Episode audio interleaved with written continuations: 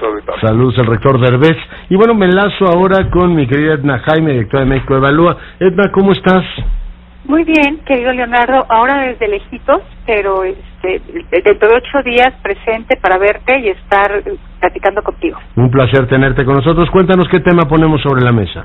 Leonardo, mira, hemos platicado, eh, creo que reiteradamente, sobre la procuración de justicia en el país, pero no nos hemos detenido a pensar en el Poder Judicial, sobre la calidad que hacen nuestros juzgadores y juzgadoras, Leonardo. Tú me gustaría dedicarle estos minutos de mi conversación contigo a hablar sobre este tema, sobre todo, Leonardo, porque el 5 de marzo se presentó en la Cámara de Diputados una iniciativa de reforma al artículo 73 de la Ley General de Transparencia. Y este artículo tiene que ver justamente con la transparencia del Poder Judicial. Fíjate que quienes estuvimos involucrados en la redacción de la Ley General de Transparencia, pues nos faltó implicar un poquito más el diente respecto a la transparencia del Poder Judicial. Mm. Y lo que dice este artículo en, en su versión vigente es que las sentencias del Poder Judicial se deben hacer públicas cuando involucren algún asunto de interés público. Así está eh, eh, redactado.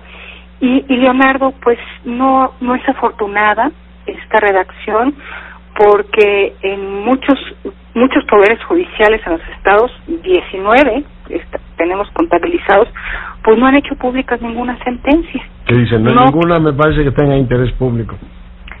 No quedó bien definido qué es el interés público. Entonces, con esta reforma, eh, lo que se busca es que las sentencias sean públicas.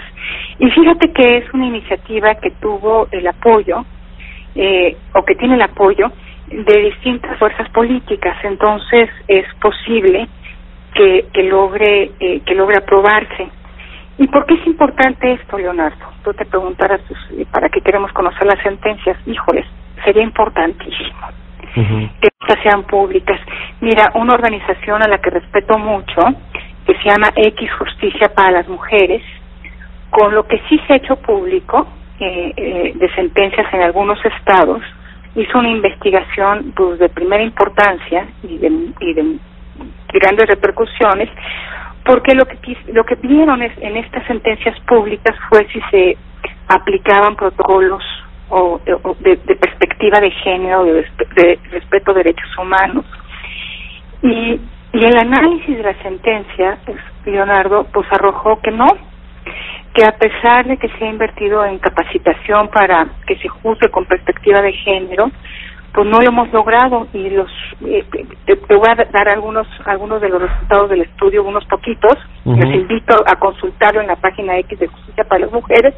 Por ejemplo el 70% de los casos que estudiaron no se valoraron las pruebas con perspectiva de género en 69% de los casos el juzgador omitió detectar situaciones de riesgo y por ende no dio las órdenes de protección necesarias hay eh, hay algo muy importantes este tipo de análisis y evaluación es posible si tenemos acceso a las sentencias. Claro.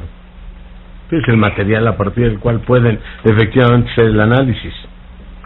Y lo que se puede observar se puede mejorar.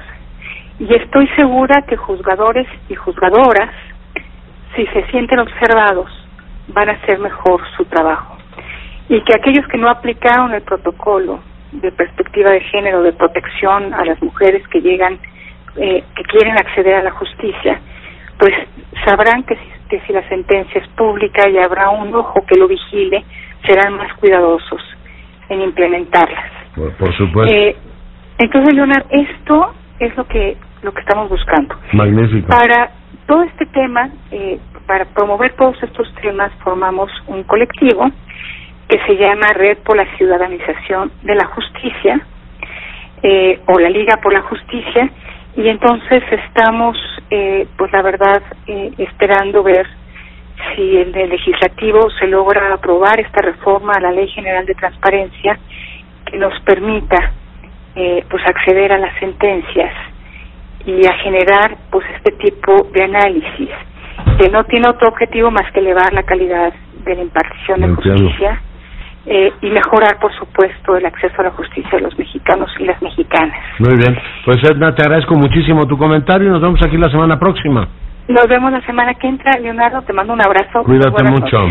Edna Jaime para Fortuna Nuestra todas las semanas en esta en esta emisión. Vamos a